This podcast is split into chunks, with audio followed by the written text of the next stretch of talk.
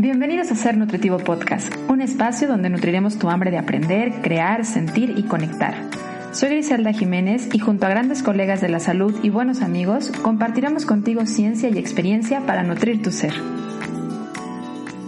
Los actos simples como respirar y movernos son altamente benéficos para la salud y lo sabemos.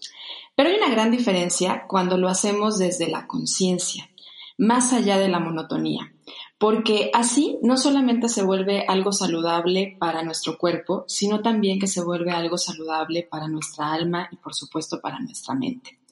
Respirar con conciencia y con intensidad para poder dotar a nuestro cuerpo de la vitalidad de las moléculas del oxígeno, movernos fuera de la zona de confort y aprender a obtener de ese movimiento una enseñanza y fuerza, Motivar nuestra flexibilidad porque ser flexibles nos hace ser más resistentes a los vientos del exterior, pero aún así sin perder nuestro centro y nuestra esencia, son sin duda algunas de las grandes lecciones que de manera personal me ha regalado la práctica de la yoga. Hoy vamos a hablar de esta práctica, de esta práctica milenaria oriental que cada vez se ha popularizado mucho más en el occidente, pero que justo motiva a la respiración, motiva a la flexibilidad, a la fluidez, a la comodidad de lo incómodo y más. Y para hablar de yoga, pues yo creo que definitivamente teníamos que platicar este tema con mi querida Brenda Medina, quien, aunque ella no lo sabe, ha sido mi guía por medio de internet en la práctica de la yoga desde hace un par de meses atrás. Y es mejor conocida, por si no sabes quién es Brenda Medina, que yo creo que sí, es mejor conocida en las redes como Brenda Yoga, porque está ahí como hasta en apellido para ella, ¿verdad? Ya es parte del apellido de Brenda, la yoga. Y primero que nada, de verdad, mi querida Brenda, muchas gracias por, por permitirme y por abrir la posibilidad de esta entrevista por estos medios digitales y de conectar y por todo lo que nos vas a compartir y ser parte ahora ya de esta comunidad de seres nutritivos que escucha Ser Nutritivo Podcast. Bienvenida. Muchas, muchas gracias por invitarme. De verdad que estoy súper feliz. Por fin se nos hizo estar, después de varios meses. juntas y coincidir en tu espacio que me parece increíble y me siento muy honrada por estar aquí contigo y con todos tus radioescuchas. Ah, no, son radioescuchas, ¿verdad? Pues Audiencia. pues, ¿sabe cómo le podemos decir? Hablemos de una comunidad, porque así somos. comunidad, sí. muy bien. Pero de todos modos es como si fuera la radio. Es la nueva radio ahora, los podcasts, de hecho, ¿no? Definitivamente, sí. Oye, Brenda, pues para empezar me gustaría que nos apoyes un poquito, me apoyes a presentarte, a que te conozcan un poco. ¿Quién es Brenda Medina y por qué Brenda Yoga? Bueno, buena pregunta. Fíjate que eh, Brenda Medina fue gimnasta y fue bailarina profesional y la vida me, me dio un giro y entré en un momento de crisis en muchos aspectos, lleno de pérdidas. Y y en ese momento fue que conocí eh, la práctica de yoga. No sé qué pasó ni por qué me puse Brenda Yoga. Creo que sí sé. En un momento mi vida giraba en torno al ballet. Eh, ciertas circunstancias eh, pasaron en donde yo estaba como molesta con, con las circunstancias del ballet, de la danza, y decidí alejarme totalmente y en ese momento, este, a mi mamá le detectan cáncer. Entonces, habían pasado como muchas cosas y yo tenía muchos problemas de salud. Conozco la práctica de yoga y empiezo a sentirme súper bien. Se convirtió en una, en un espacio en donde era como ir al psicólogo sin hablar, en un espacio en donde era como tomarme una aspirina todos los días para que se me quitaran todas las molestias, porque tenía muchísimos problemas de salud por estrés mental y emocional. Entonces, este, Después de cuatro años de estar practicando y de ver todo lo que había cambiado mi vida y cómo había cambiado, me di cuenta que me había dado salud, me había dado calma y me había dado mucho entendimiento de perder eh, la muerte de mi mamá, la, muerte de mis bebés. Yo estuve embarazada de gemelos y a los seis meses los perdí, pero fueron como sucesos que, eh, que me habían pasado y me habían eh, no que me lo quitaron, más bien me volví muy estable, muy inestable emocionalmente. Entonces, durante esos cuatro años que yo estuve practicando, empecé a sentir una calma que no había, que no había vivido, que no había sentido y no había experimentado. Y también empecé a sentir muchos cambios físicos. Eh, mis problemas de insomnio se quitaron, mis problemas de colitis, de gastritis, eh, tenía problemas de seborrea, tenía problemas de eh, ansiedad y hasta cierto punto depresión. Entonces, eh, había, me había dado cuenta que había cambiado mi vida completamente. Y cuando decido certificarme para maestra, yo decía que no quería ser, ser, maestra, nada más quería profundizar, pero al momento cambió toda mi perspectiva. A mitad de la, de la certificación dije, sí me quiero, sí me quiero dedicar a dar clases. Y este, como a mí al principio, cuando yo empecé a practicar, estaba como muy, como te digo, muy emocionalmente muy mal. Cuando las primeras clases comencé a sentir, no me gustaban. Me daba mucha ansiedad, me daba mucha desesperación. Sentía que me estaban apretando el cuello y no me daba como oportunidad de respirar. Entonces me salía a mitad de la clase, no me gustaba. Después de ciertas clases, eh, que me quedo toda una clase, empiezo a llorar muchísimo. Y a, y a raíz de esa clase yo empecé a sentir cambios. Ese día dormí súper bien, se me quitó el dolor de cabeza porque padecía aparte de dolores de cabeza fuertes. Entonces ahí empecé a experimentar de en una sola clase un cambio de antes y después de esa clase. No sé si fue porque lloré, no sé si fue qué pasó, pero fue un detonante para yo volver a seguir y seguir asistiendo a las clases. Entonces, cuando yo me certifico, digo, ¿cómo le voy a hacer para que a la gente le guste? Porque si a mí no me gustó al principio, pero yo iba a un gimnasio y el maestro andaba siempre eh, eh, arreando gente y jalando gente a su clase y entre ellas yo era una, ¿cómo le voy a hacer si yo, si yo tuviera un espacio y, la gente no le va a gustar porque se va a sentir rara como yo me sentí, ¿cómo le voy a volver a decir, oye, ven, te lo juro que te vas a sentir bien en, unos, en unas cuantas clases más? Entonces empecé, empecé a ver que había posibilidad de abrir una fanpage y ponerle, y ponerle un nombre, ¿no? Y, y ahí hablar de yoga. Entonces se llamaba Biyogi, la página. Pero me confundían mucho con un estudio de yoga que había en la Ciudad de México. Y yo decía, no, pero yo lo que quería era que la gente conociera un poquito de qué era practicar yoga, te estoy hablando de hace 12 años, y que la gente dijera, ah, ok, voy a probar esta clase, entonces quiero más. Pero, pero, pero, pues, ¿cómo le iba a hacer? Entonces empiezo así y de repente era tanto lo que me confundían que dije, necesito cambiarle el nombre. Y abro, empiezo dando clases aquí en mi casa, tu casa, quito la sala, quito el comedor y tenía mis vecinas, dos vecinas que les daba clase. Después decido eh, buscar un espacio y entre, entre que buscaba un espacio y que no tenía tampoco dinero para abrir uno, le pido a mi papá que me preste la parte de arriba de su casa, que era una terraza, y ahí empiezo a dar clases. Y un día digo, le tengo que cambiar el nombre porque no, no me está funcionando. Pero en ese inter empiezo a dar a, hacer transmisiones en vivo en una plataforma, todavía YouTube no daba en vivo, todavía Facebook ni Instagram existía, pero se llamaba Ustream. Ustream era una plataforma que nunca, pues nunca creció porque aparte era carísima. Se cuenta, yo, yo podía transmitir en vivo, pero cada tres minutos ponían un comercial. Mm. Y para quitar los comerciales costaban 999 dólares quitarlos. O era carísimo y era como más para conferencias, convenciones, no había como que hay para tu clase de yoga, ¿verdad? Entonces yo decía, ah, bueno, voy a buscar a ver cómo hacerle para quitar los comerciales, pero yo no quería cobrarle a la gente porque yo lo que quería era que tomara una clase gratis o tomara clases gratis y lo dijera, quiero ir a tu estudio a tomar más clases o a tu shala.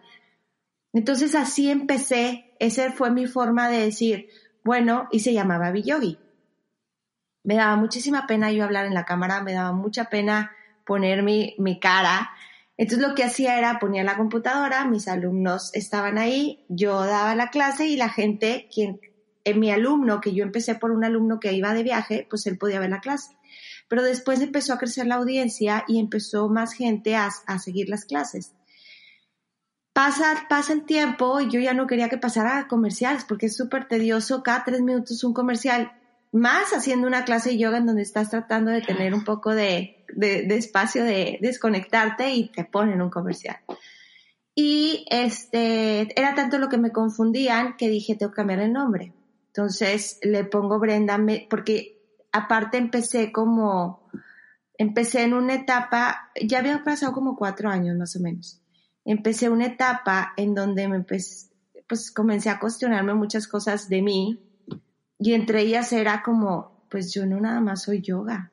O sea, sí hago, sí, sí, mi principal punto de aquí de, en redes de compartir es yoga, pero soy más bailarina que yogi, o sea, tengo más años de experiencia siendo bailarina que de maestra de yoga. A pesar que ahorita ya tengo 12 años, todavía sigo teniendo más tiempo como bailarina, porque lo hacía desde niña hasta los veintitantos, entonces todavía tengo más experiencia detrás de eso. Entonces dije, bueno, voy a ponerle Brenda Medina, pero ya me conocen como yoga, o sea, no hay manera que yo lo pueda cambiar si ya he crecido una comunidad de yoga. Entonces le puse el yoga como, como referencia. Y cuando abrí Twitter, el primer, la primera plataforma que abrí fue Twitter, y es la que menos uso. Pero eh, Instagram, ya el Brenda Medina estaba, pues, estaba ya tomado por alguien que no sé, no, o sea, nada más tiene una foto desde hace mucho y nunca lo volvió a abrir. y he querido contactarla, pero después dije, pues Brenda Yoga es muy fácil, es muy sencillo, no tengo que ponerle ni guion, ni punto, ni nada, lo abrí hace muchos años. He tenido propuestas de comprarme el nombre. Me han escrito para comprarme el dominio, para comprarme el nombre de en mi, en mi Instagram. Ajá no, dije, no, pues ya, ya estoy casada con el Brenda Yoga, es universal, porque el Brenda pues hay en todos lados, y ya, o sea, así fue. Y pues bueno, sí, ya ahorita ya no me, me causa ruido, antes me causaba ruido poner cosas de ballet u otras cosas. Ahorita digo, no, ya, o sea, va, así es, y si es, pongo de mi parte de Brenda. Es parte de Brenda.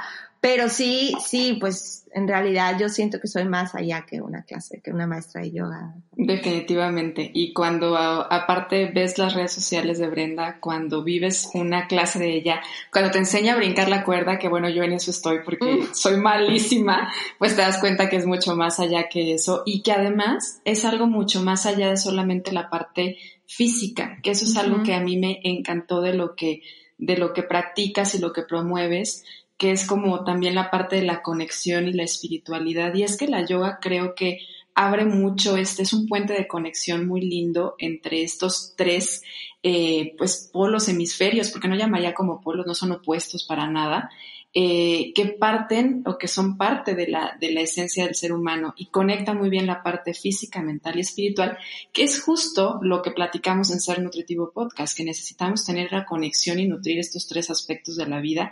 Y a mí me encanta cómo lo promueves, entonces por eso yo reconocí en ti un ser nutritivo que necesitaba tener por acá compartiendo en esta, con esta comunidad.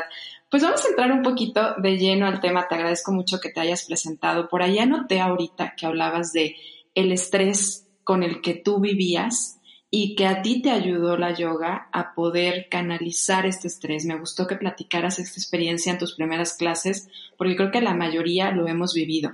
Desde la práctica de yoga que estés haciendo, siempre está, empieza siendo algo muy incómodo no es una forma natural en la que nos movemos, no son posturas coloquiales, o sea, no andas haciendo esas posturas en la vida. Y, y definitivamente al ponerte en esa postura hay algo que se mueve adentro de ti que te lleva a sentir incómodo y luego te das cuenta que en esa incomodidad te puedes encontrar algo mucho más cómodo que es un estado de salud. Que a mí también me pasó ahorita, como tú lo decías, es como, no, yo, yo ya tengo que dejar de hacer esto, siento que me ahogo, siento que no puedo, siento que se me viene el estómago a la garganta, siento hasta que lo liberas y dices, reconozco que aquí es un área que tengo que trabajar.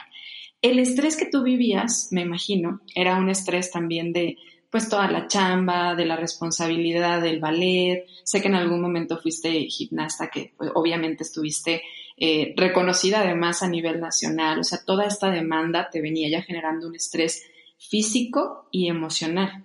¿Cómo te ayudó la yoga a... es que en realidad, bueno, toda mi vida puedo decir que he estado acostumbrado a una disciplina fuerte, porque realmente pues en la gimnasia entrenaba desde las 3, 4 de la tarde hasta las 8, igual con el ballet, porque es una carrera profesional y era de 3 de la tarde a 8 de la noche y así fue toda mi infancia, adolescencia y parte de mi juventud. O sea, yo creo que toda mi juventud hasta 28 años, ¿no? Que ya eres adulto. Y este, estoy acostumbrada a eso, para mí no hay, no es como estrés, pero el, el, estrés más que todo es psicológico. Y cuando es, cuando es un estrés psicológico hay muchos factores que, que empiezan a, a, a, afectar en tu vida. Y uno de ellos es la autoestima.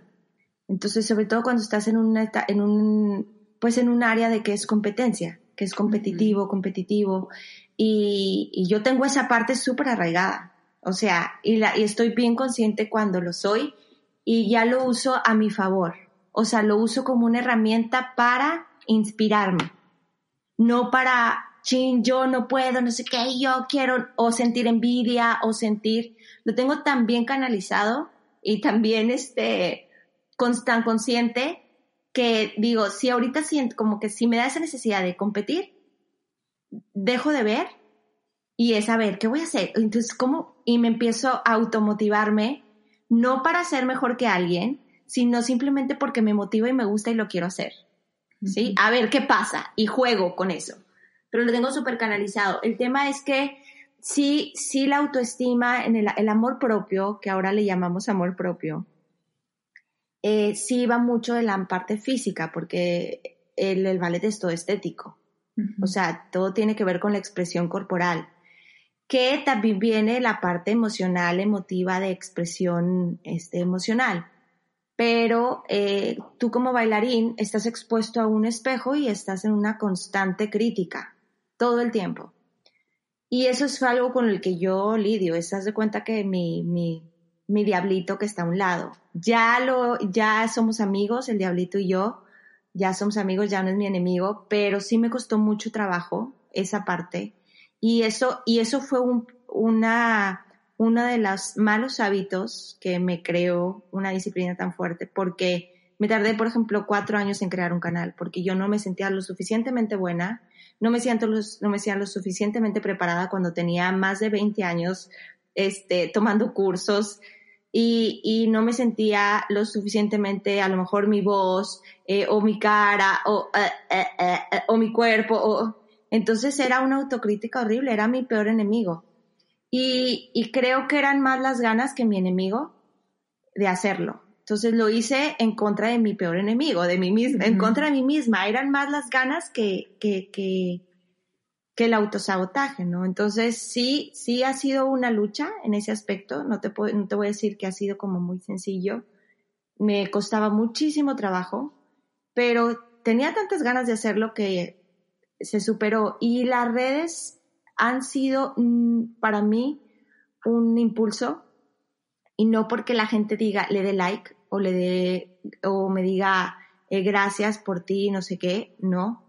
No es, no es eh, nutrir el ego, es más, eh, ha sido un trabajo de amor propio, de valorar eh, tantos años, porque yo decía, bueno, ¿y qué voy a hacer con todos estos años de, de experiencia que tengo? O sea, ¿De qué me sirvió haber sido campeona nacional? ¿De qué me sirvió haber ganado campeonatos? ¿O de qué me sirvió tantos años como bailarina y tener dos carreras, eh, dos títulos? ¿De qué me sirve? Tener, no tengo tres títulos. Entonces, ¿de qué, ¿de qué me sirve todo eso? O sea, ¿qué voy a hacer con esto? Y fue un momento de, yo no me lo quiero quedar. No es para mí. Lo tengo que, lo tengo que canalizar de otra forma porque no, me, no sirve de nada tener una caja llena de diplomas y papeles y, y, y, experiencia que pudieran nutrir a alguien más. Y en el Inter, en donde yo estuve como en este estrés que, del que te refieres, eh, empecé a nutrir mi alma, porque estaba muy enojada con la vida, estaba muy enojada con las circunstancias como me habían pasado, había, me estaba divorciando, perdí mis bebés, perdí el trabajo por haber estado embarazada, o sea, en ese entonces yo bailaba, yo bailaba en una compañía profesional y me corren por estar embarazada, mi mamá fallece, entonces era, perdí mi trabajo, mi, mi pareja, muchos perdí duelos. Mi, muchos duelos y yo estaba perdidísima en la vida, pero súper perdida, entonces empecé a, por, yo creo que por supervivencia, yo digo que es como supervivencia, o es, o es que todos tenemos ese poder interno y esa vocecita de quiero salir adelante y no sé cómo, me quiero sentir bien, ya no quiero vivir así, o, o quisiera volver a sonreír y hace mucho que no lo hago. Y, y, es, y llega un momento en donde tienes que hacer un cambio. Y en ese, y en ese cambio vino el yoga y también vino el, tengo que comer mejor porque me siento fatal, tengo colitis, no puedo dormir. Y empecé a buscar, porque aparte por el tema de mi mamá de la quimio y de los tratamientos que, que bajaban muchísimo las defensas, pues empecé a estudiar y leer cómo hacer que ella tenga, tuviera mejores refuerzos cuando viniera una quimioterapia, ¿no? Entonces, pues me uní con ella y yo también empecé a sentirme bien, empecé a sentirme con más energía y ahí vino también pues nutrir el cuerpo. Y después empecé a, a ser un poco más delimitada, eh, a, a, tener conversaciones que no me hicieran eh, crecer el enojo contra mi pareja, por ejemplo. O sea, no quiero que me hablen mal de él, no quiero ya es momento de que traspase esto y nos perdonemos mutuamente y va, entonces era también nutrir el alma. Y eso fue a la par de practicar yoga. Entonces, eh, creo que, creo que fue una responsabilidad por parte del yoga que esto sucediera, definitivamente, porque no sé qué hubiera pasado si no lo hubiera conocido. Me hubiera tardado mucho más, muchísimo más en entender eh, la muerte, por ejemplo, no había, no sé cómo lo hubiera hecho. Porque yo iba con tanatólogos, iba, no estoy diciendo, no estoy desmeritando el trabajo de ningún, pero en ese momento a Brendan, Brendan necesitaba otra cosa. Hay quienes sí les funciona mejor, hay quienes, o sea, todos somos diferentes y, y, buscamos el camino en donde, donde necesitemos esa parte de nutrir el alma. Yo lo encontré en el yoga, hay quienes lo encuentran en la religión, hay quienes lo encuentran en, yo creo en Dios y sí creo y rezo, pero por ahí no había, eh, yo ocupaba algo más que eso. Entonces, eh, creo que porque estaba muy perdida. Si no hubiera estado tan perdida, tal vez hubiera sido más sencillo encontrar el camino con alguien que me guiara. Pero en realidad sentía que nadie me entendía. Eso era lo que, como que nadie entendía, no me sentía eh, que alguien me, pudiera entender en la situación en la que yo me sentí, como me sentía en ese momento. Y cada quien interpretamos todas estas cosas como de una manera muy inocente y muy inconsciente. Y después, después es como si te sales de, del huracán y lo ves por afuera y dices, pero pues si te puedes mover por acá, no te, no, es más fácil que puedas llevar las cosas y ver el huracán desde otra perspectiva. Entonces, pero cuando no estás en eso, estás nada más viendo por dónde viene eh, otra vez la ola y no para y no para y tampoco tu mente para. Entonces yo creo que practicar yoga fue eso que me trajo. Y es todo a través de la respiración. Esa es la diferencia de cualquier otro ejercicio. Sí, y me encantó ahorita que hablaste cómo fue para ti la parte de la yoga, de la práctica de la yoga, una puerta de entrada a la espiritualidad. Y además que abrazaste que no es igual para todas las personas, ¿no? La espiritualidad y el trabajo del alma es algo que se puede vivir desde diferentes eh, áreas, algunas personas a lo mejor a partir de la oración, otros a partir de ir a un lugar a orar, a sentarse, a platicar, dialogar con un ser supremo, pero algunos ¿eh? reconocer, pero al final es exactamente lo mismo, es reconocer cuál es esa puerta, o sea, cuál es la puerta que tú vas a abrir para conectar con esa parte espiritual que tenemos todos y que además en la vida la pérdida de la salud muchas veces está sumamente relacionada con una desnutrición en la parte espiritual. O sea, si tú estás desnutrido en la parte de tu alma, no hay un contacto con la gratitud, con el universo, con lo pequeños que somos, pero al mismo tiempo lo grandes que podemos ser para impactar en la vida de otras personas y la trascendencia que tienen nuestros actos y también la misma omisión y nuestras palabras, eso nos permite eh, pues abrir, entender que somos seres espirituales. Y creo que cada vez más, sobre todo en este mundo como más occidental, estamos muy materializados, ¿no? Es como toda la materia y no pensamos en la parte del espíritu, en la parte de la energía, en la parte de la vibración, en la parte del impacto y trascendencia que tiene más allá del lado económico y físico. Y creemos, y esto viene ligado también como, como que se acaba nuestra vida cuando se acaba nuestro tiempo físico aquí en la Tierra, pero en realidad es que pues al final seguimos trascendiendo con nuestros actos pasados, con las vidas que tocamos, con las acciones que tuvimos. Y creo que esta pérdida de la salud física y mental está sumamente ligado con la pérdida de la salud espiritual que tenemos cada vez más por estar yéndonos al lado material. ¿Tú qué opinas de esa parte entre la conexión física y la conexión espiritual y cómo ha sido para ti esa, cómo se unió, cómo encontraste esa vertiente? Ya, em, es una buena pregunta. Es que es algo que está, nada más que no lo vemos. O sea, es, es algo que está y no lo vemos. En el caso, por ejemplo, eh, de que, de, del entendimiento de la muerte, un ejemplo. Eh, no, no, no veía más allá hasta que a través de los mantras, que había un mantra que siempre ponían al final de la clase, empecé a, a conectarme con mi mamá, a pesar que tuve la fortuna de despedirme de ella, eh, a conectarme con mi mamá de otra forma. Entonces em, empecé a tener experiencias fuera va a sonar muy, muy extraño, pero esto, esto, los, esto creo que hasta que no, lo, no tienes un ser querido que pierdes, te das cuenta que están viviendo, que dejaron de vivir físicamente para vivir en ti. Entonces, eh, es, eso es en el momento en donde dejas afuera como todo lo exterior y empiezas a, conectarte con ese, con ese maestro interior que todos tenemos con una fuerza que ahí está y, es, y está y existe, como existe cuando eh, estás en el carro y alguien pasa y te pita eh, no te queda el pase. No lo escuchaste, no lo viste, no le viste a los ojos, pero, pero esa energía la sentiste, o sea, la actitud.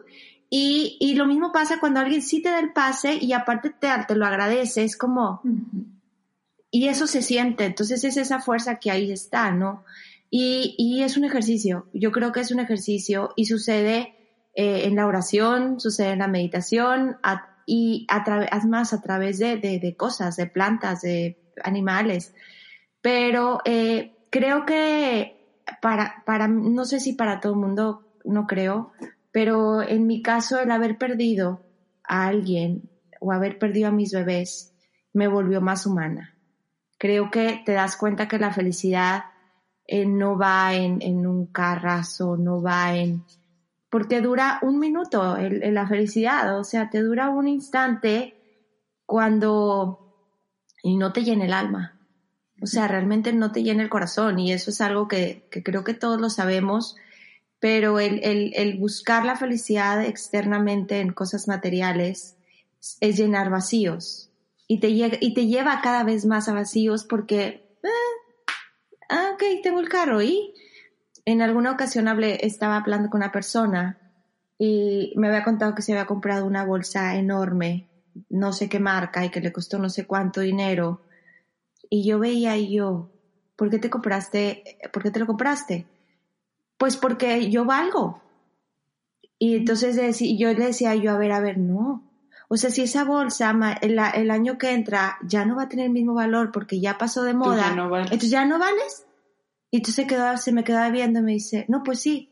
Entonces, ¿por qué le das, por qué estás dependiendo que tu valor dependa de una bolsa y no dependa de ti, de lo que eres, de quién eres, de, de lo que has hecho, de lo especial que eres, de tu trayectoria, porque se quedó sin trabajo. Entonces se sentía, como la corrieron, sentía que, que no estaba valorada.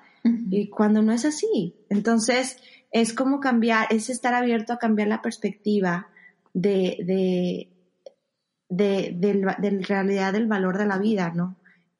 Creo en mi caso el haber perdido y el haberme perdido yo y el vivir cerca a la muerte, eh, pues obviamente fue una manera de vivir, de, de, renacer de otra forma. Entonces, sí fue algo que a mí en lo personal fue algo muy drástico, pero no tienes a veces que vivir situaciones así como para que un día pongas un parteaguas en tu vida, pares y digas, ya no quiero seguir con esto igual. Entonces ahí es cuando empiezas a darte la oportunidad de ver las cosas desde otra perspectiva, darte cuenta que sigues con vacíos pensando que eh, un carro te lo va a llenar o algo. Y, y eso es cuando estás en un parteaguas en tu vida.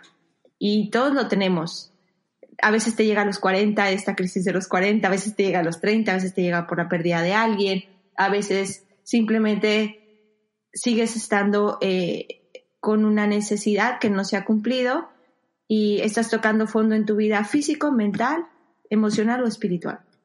Y ese, y ese es el que te hace hacer el cambio. Y fíjate, ahorita que decías esto de el valor, además siento que es muy reforzado en la forma en la que nos venden, en la forma en la que se hace la publicidad, es como tú vales por, eh, no sé, se pregunta quién eres y te preguntan qué haces, o sea, estás validado por lo que haces, estás validado también por tu profesión, por los títulos, cuando en realidad es que tú eres mucho más allá del título, del coche que tengas, de lo que puedas poseer, del lugar en donde vives.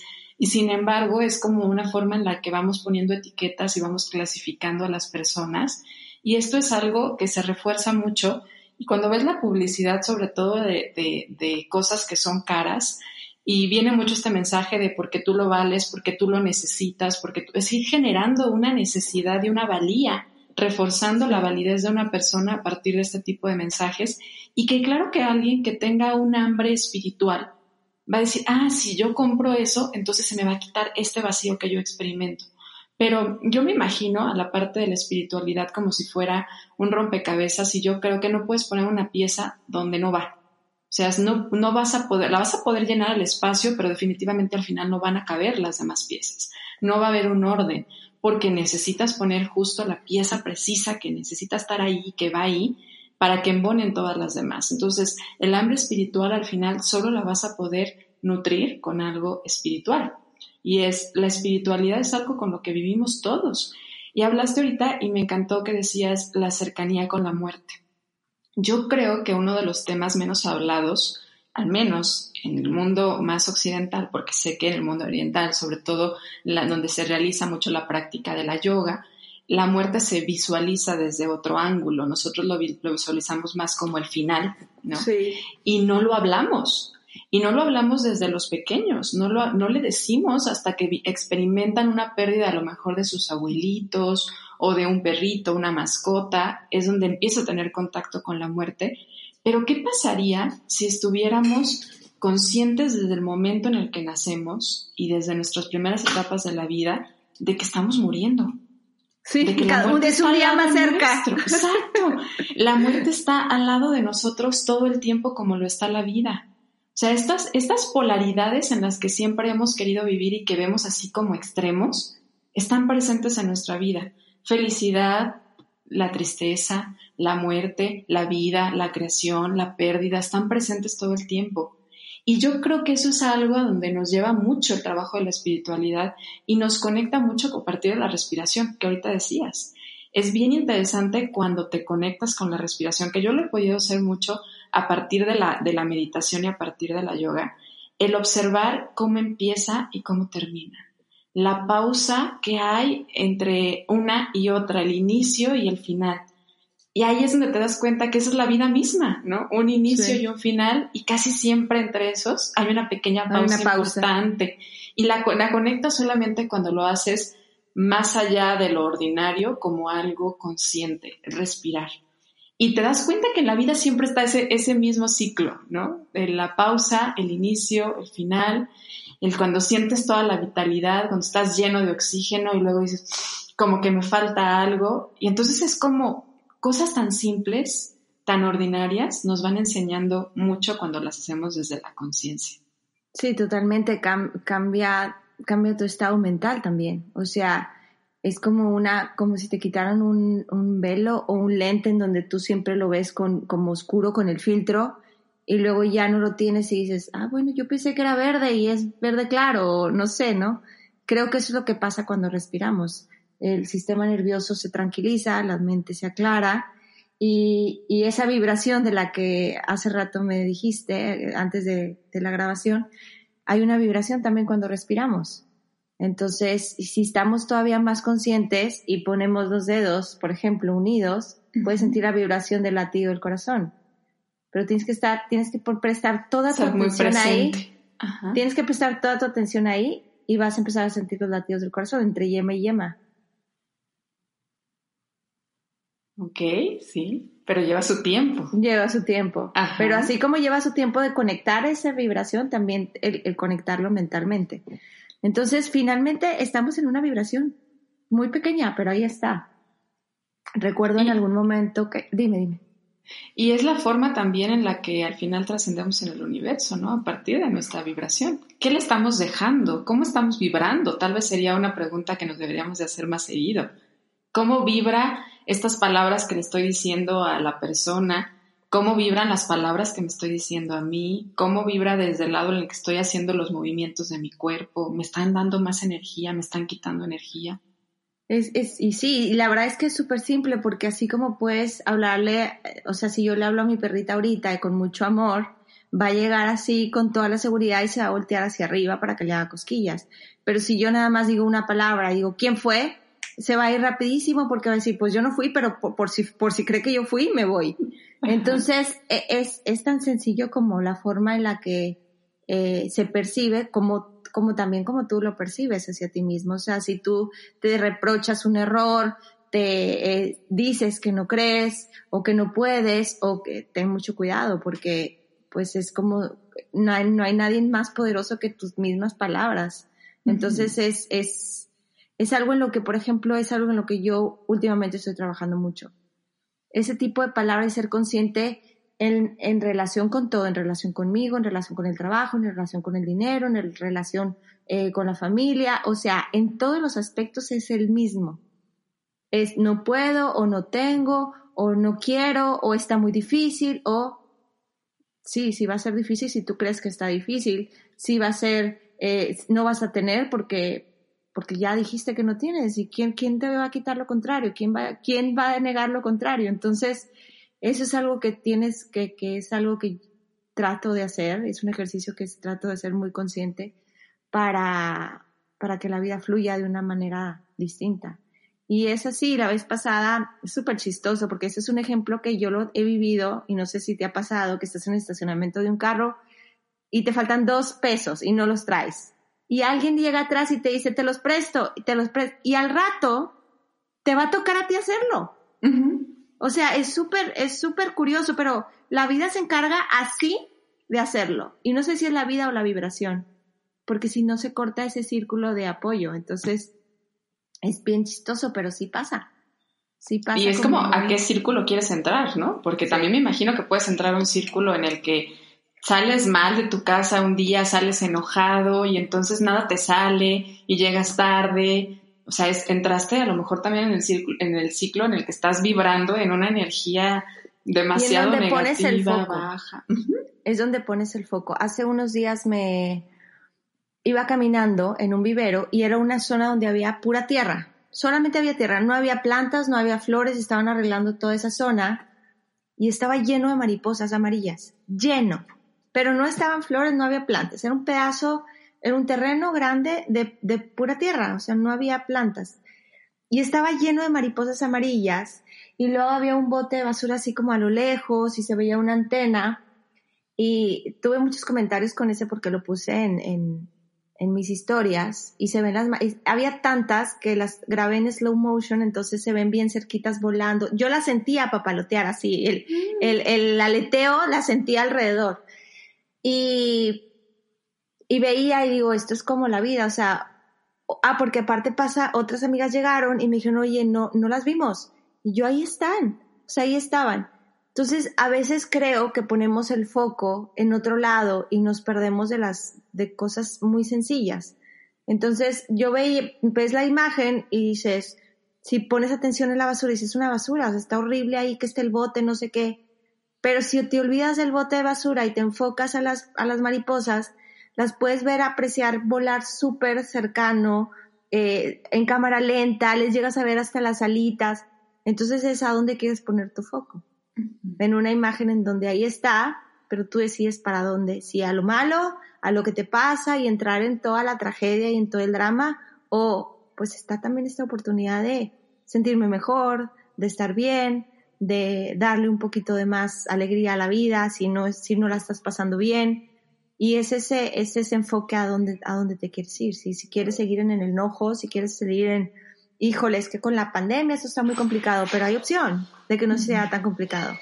Entonces, o te quedas, te quedas echándole la culpa a la pandemia, o te pones, te pones este, vivo para hacer otra cosa y salir adelante y aprovechar, no, no aprovechar, me refiero más bien eh, aprovechar la oportunidad de reinventarte, de renacer, de, eh, no sé, inspirarte. como decías, cambiar el foco de atención, ¿no? O sea, en lugar a lo mejor de ver lo que no se puede, lo que ya cambió, lo que ya se fue, cómo se modificaron las cosas, pues ver que están generándose, porque todo el tiempo, como lo decíamos con la respiración, hay un ciclo en donde algo termina, algo empieza. Entonces, si bien esto nos está llevando a terminar unas ciertas formas en las que estábamos viviendo, nos está abriendo también una posibilidad de vivir diferente. Siempre y cuando la quieras ver. Exacto, donde pongas la atención, como lo decías. Y es bien interesante cuando pones la atención a, en ti, en cómo estás vibrando, en tu latido del corazón, en lo que estás sintiendo, en lo que sienten tus pies, en lo que sientes en tu cuerpo, y en eso nos ayuda mucho el, estar aquí presente. ¿Cómo va ligada la parte también de la meditación con la yoga? Que yo siento que van, van de la mano una a la otra. Sí, lo que pasa es que es una meditación en movimiento. Cuando llegas, cuando dejas de cuestionarte o de estar eh, emitiendo juicios de no puedo, estoy gorda, o no puedo, estoy pesada, o mis brazos son más largos, más chicos, más, siempre estás emitiendo un juicio. Pero cuando dejas de hacer ese, emitir ese juicio y te enfocas nada más en respirar y en darte la oportunidad de sentir en lo que puedas hacer, entonces entras en una meditación en movimiento y te desconectas de todo lo que pasa y no sabes ni en qué momento se acabó la clase cuando ya estás en Shavasana. Entonces ahí es cuando entras en meditación en movimiento. Por eso está ligado al, una a la otra. A la meditación. Y por último, antes de entrar a nuestra sección final de este episodio, Hablábamos, y lo tocaste ahorita un poco, esta parte de la vibración y los mantras.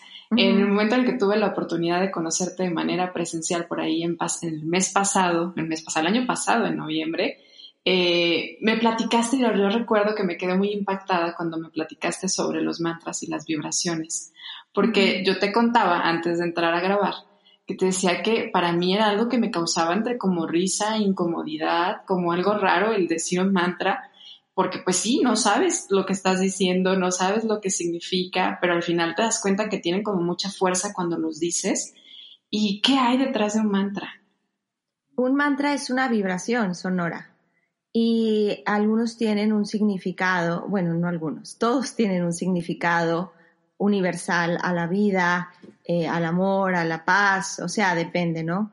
Pero eh, aparte el sonido es vibracional. Y es vibracional el momento que, como te decía, pones la mano en tu, arriba en tu coronilla y si cantas el OM, vas a sentir como vibra y toca esa vibración en la, en la cabeza. Entonces, eh, todo sonido tiene una vibración. en el caso de los mantras es una vibración con un significado y una, eh, una forma de darle una intención o un sentido a cada vibración que hagas, como es como una oración. Entonces, este, yo creo que todas las religiones tienen, es, cuando oras, tienen eso, es una conexión con, un, con, el, con tu Dios o con la divinidad o con el universo eh, a través de, un, de, una vibración y de un sonido. Entonces, eh, todo, cada, cada mantra, en un principio a mí me parecía muy fuerte, los mantras están en sánscrito, es un idioma antiguo de la India que es lo que sería como el latín en, en, en el castellano y eso, es fuerte, o sea, tú escuchas el latín y se oye fuerte y, y, el significado es fuerte. Entonces, si, si tú le das ese significado más la intención, más la vibración, pues obviamente hay, hay, una, hay una conexión tanto eh, con el universo como con quienes están al lado de ti y contigo mismo. Entonces, es lo que te decía, el corazón está vibrando todo el tiempo cuando cantamos un mantra y una vibración o escuchamos los cuencos de cuarzo, que a lo mejor eh, has escuchado en algún momento estos cuencos sonoros, o hay veces hay campanitas, o a veces hay los wind chimes que les llaman, que son así como, que suenan varios, este, como tubitos. Todos estos sonidos eh, llegan a hacer una vibración interna en nuestras células, en nuestra sangre. Es como, em, es como cuando estás eh, con un aparato que tiene una vibración, te hace masaje y sientes hasta en la nariz esa pequeña vibra, es un motorcito. Y eso es lo que hace, este, es, un masaje también interno, un masaje celular. Acuérdate que somos agua, imagínate que estás en un, en un, no sé, en un estanque, hasta en un vaso y pones una, gotita, cae una gotita y se expande en la onda. Y es lo mismo que sucede con la vibración. Somos agua, el 70% de nuestro cuerpo, y eso hace que vibre eh, y, y, sea un masaje celular y eso hace que nuestro sistema nervioso también baje, nos tranquilice y podamos entrar a una meditación profunda. Y cuando entramos a una meditación profunda, pues vaya, o sea, la magia sucede, ¿no? Es como si todo se detuviera y hubiera un reset de renovación celular. Y, y en el caso de los mantras, mantras de, eh, en sánscrito, pues bueno, todos tienen un sentido y una, una, intención que va más allá de, de, solamente un canto o nada más una palabra, sino una intención que, que, que trasciende eh, universalmente. Qué interesantísimo está eso. Y además, bueno, ahorita yo estaba pensando, bueno, sí, porque a lo mejor no lo hacemos tan consciente, pero también cuando escuchamos música normal, no sé, estaba pensando en Lupita D'Alessio, pues sientes como coraje, ¿no? Te escuchas una música así y de repente más allá de la letra te hace experimentar una emoción, o sea, despierta una emoción en ti, es lo que te está haciendo vibrar. Creo que piensas en Paquita del barrio y también sientes algo, aunque no te conectes con la letra. Sí, claro, y igual, y si pones una música clásica o una música ambiental, pues bueno, es como, ah, no tengo que pararme a bailar, ¿no? O sea, es como baja dos rayitas tu intensidad y llegas a, te ayuda a concentrarte o te ayuda a relajar o, y, y creo que cuando cantamos un mantra, los mantras se repiten. Se repiten por, por la intensidad en la que, en la que se busca o la intensidad que se busca y porque solamente a través de la respiración, de la respiración y de la repetición es cuando integramos todo. O sea, ¿por qué en la escuela te hacían hacer planas? Porque este es un Cantabas la regla del 3 también o la del 5, ¿no? Porque lo vas Hace poquito leí algo muy interesante y luego luego lo asocié con la práctica de yoga o de meditación. Cuando tienes un o sea, estás con un niño chiquito, menor de 10 años, o hasta menos, no sé, eh, suelen ver las películas repetidamente una y otra vez. O sea, al principio ven la película, pero no ven la película, ven figuritas, ven colores, ven animalitos, ven. Después siguen la siguen repitiendo y ya empiezan a decir, aquí se va a caer, aquí se va a levantar, aquí va a reírse, aquí va. Y la siguen repitiendo y ya se empiezan a aprender las escenas. La siguen repitiendo y se aprenden los diálogos. Y después de tanta repetición, captan el mensaje. Captan el mensaje de, ah, es que Nemo debió de, no debió de haberse escapado y debió de haber estado con sus papás, ¿no? Pero tuvo que pasar muchas repeticiones para que el cerebro lo integrara. Y eso es lo que nos pasa con la, con, con la repetición. Entonces es un mantra, eso hace, el repetir, estar repitiendo y repitiendo, llega a integrarse en nuestro cuerpo y llegas a esa meditación y a esa intención de, de lo que se busca en cada mantra. Entonces no es hasta la repetición que la puedes integrar, que el cerebro lo asimila y lo integra en el cuerpo también. Y esa forma en sí en la que aprendemos todo, todo, ¿no? Una y otra vez. el, repetir y repetir y a veces la vida hasta en en, condiciones duras nos va repitiendo las lecciones hasta que aprendemos. Nosotros repetimos y repetimos hasta aprender cualquier cosa. Y es la fuerza de la repetición, la fuerza también de la disciplina, donde aquí entra esta combinación entre sí la flexibilidad, hay que ser flexibles, pero también hay que ser disciplina. Y la disciplina es ser constantes, ¿no? Es, es, es más allá de la voluntad, es decir, sí lo voy a hacer, aunque ayer me costó trabajo, aunque ayer a mis estándares no me salió, aunque ayer me sentí cansado en lugar de sentir bienestar al final, es, sí lo voy a hacer. Sí, yo creo que, y eso es algo bien difícil, ¿eh? Porque vivimos en un mundo en donde todo lo queremos rápido, instantáneo, en donde, a ver, pero ¿por qué si ya hice un episodio porque nadie me escuchó? ¿O por qué este, ya lo publiqué y nadie me compró? O, o por qué, no sé, siempre queremos todo así al instante y sobre todo en estos tiempos donde hay un exceso de información. Entonces, este sí es algo que tenemos que estar dispuestos a hacer en el yoga, en la filosofía se llama tapas, que es la disciplina de, de estar, de, de, ser constante, ¿no? De constancia. Y, y, creo que es algo que hoy en día es muy difícil. O sea, lo veo, lo, lo veo con mis alumnos, los veo con los alumnos virtuales, los veo, es que no me sale. No, y no, puede ser que te tarde cinco años no importa, no pasa nada, date la oportunidad de que no salga, pero somos también muy exigentes de queremos todo al instante y, no es así. Entonces, eh, eso también nos hace que yo creo que ese es uno de los problemas más grandes ahorita en los problemas de la ansiedad. En esa necesidad de querer, querer, querer, querer, o de que sea todo rápido, o de que ya quiero que salga el otro episodio, o esta, y entonces es tanto el exceso que estás con una ansiedad que no disfrutas de lo que estás leyendo. Entonces, oye, ¿dónde es? Pues aquí está, o sea, aquí estaba escrito.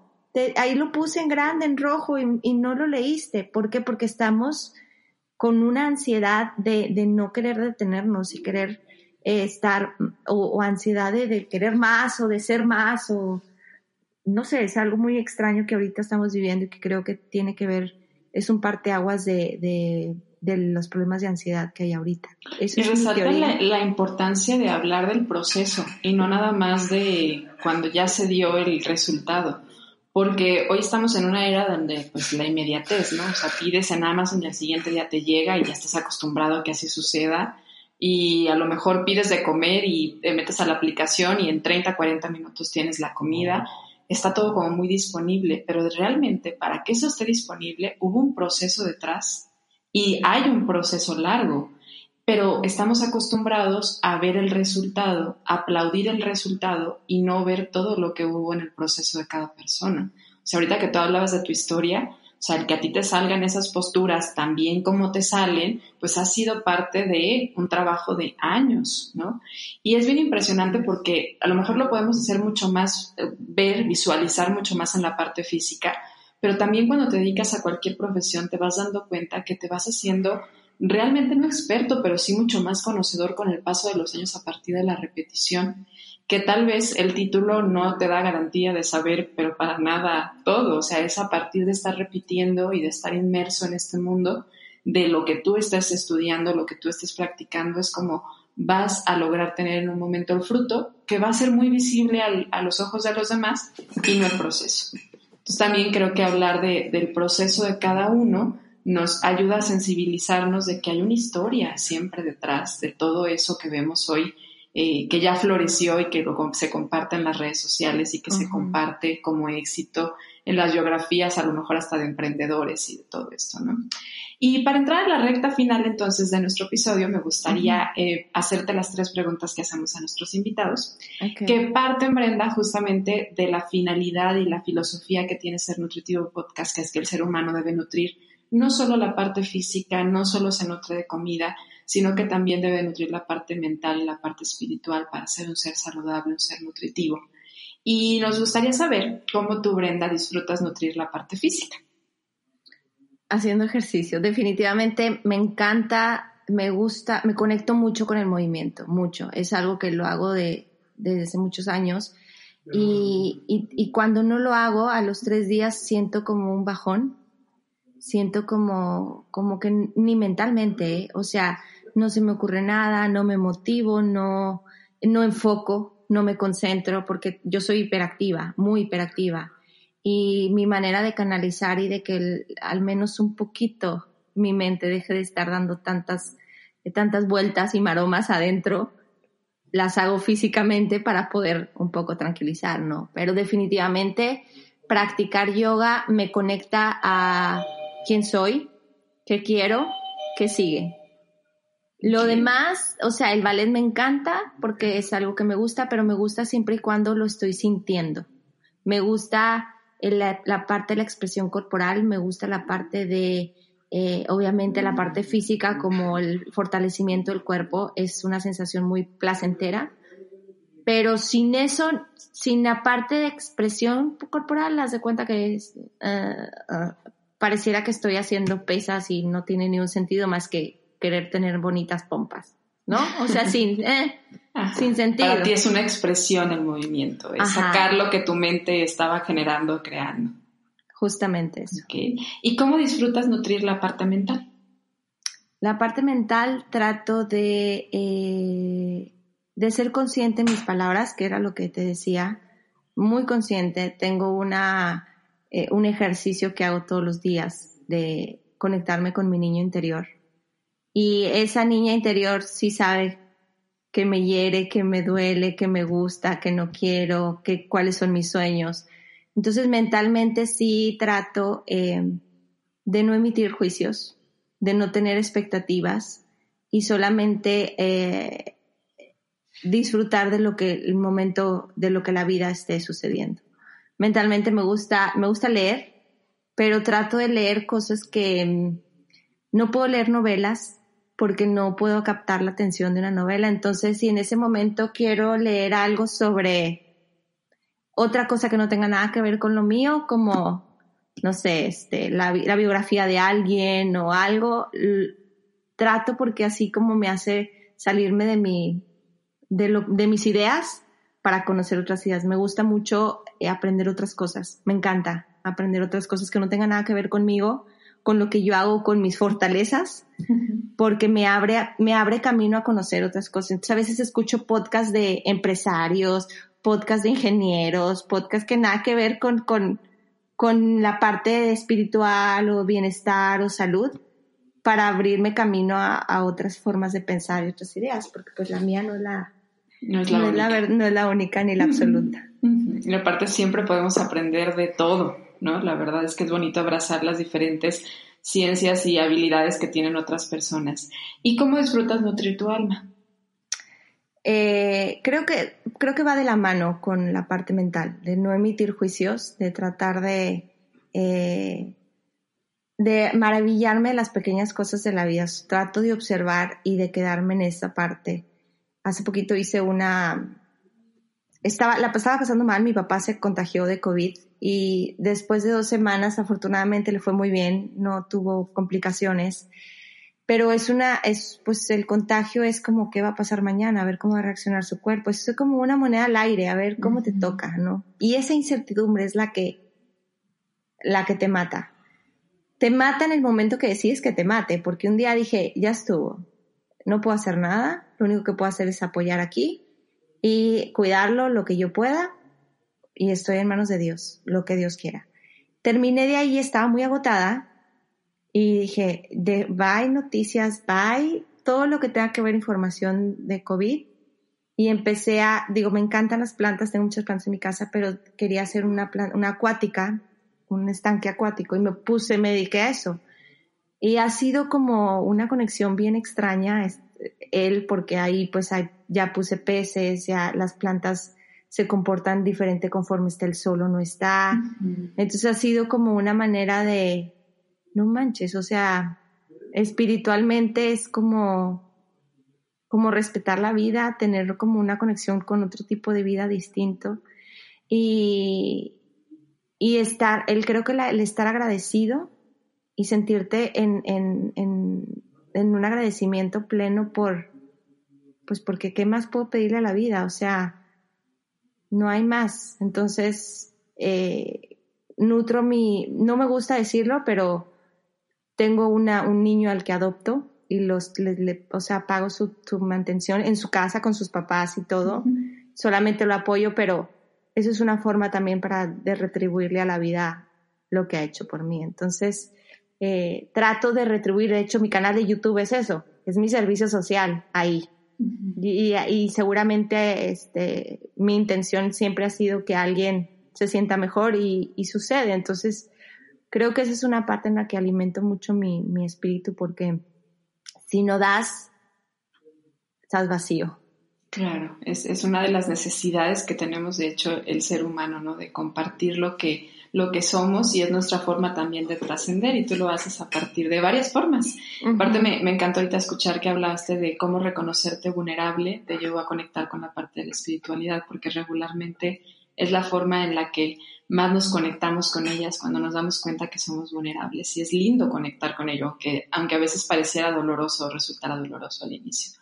Brenda, pues yo feliz de haber compartido contigo este episodio. Realmente me llevo mucha tarea y no quiero terminarlo sin antes agradecerte porque pues yo soy una de esas personas a las que le has eh, dado algo de, valor a partir de tu canal de, yoga. Recuerdo muy bien hace un par de semanas atrás estaba, me entró esa angustia con el COVID y mis papás, mi papá tuvo que regresar a su trabajo y recuerdo al final de la meditación que hice ese día, después de la práctica de yoga contigo, que hiciste una mención de, reconocer el ciclo de la vida y agradecerlo que pues sí, el ciclo de la vida es, es, este es parte del ciclo de la vida ahorita, ¿no? El miedo que tengo a lo mejor de perder a mis papás ante una enfermedad así, pero en algún momento se va a tener que dar, tal vez sea yo, tal vez sea ellos, pero reconocer el gran labor que estás haciendo y agradecértelo porque yo soy una de esas personas que has tocado y hoy me encanta poder compartir contigo este micrófono, esta pequeña pero creciente comunidad que además es muy agradecida y, abraza muy bien la información que, compartimos por acá. De verdad, te lo agradezco en nombre de ellos y en nombre mío también. Ay, qué linda, voy a llorar. Muchas gracias a ti por invitarme, de verdad me siento muy honrada. Por fin se nos hizo y qué bueno que ya se nos hizo.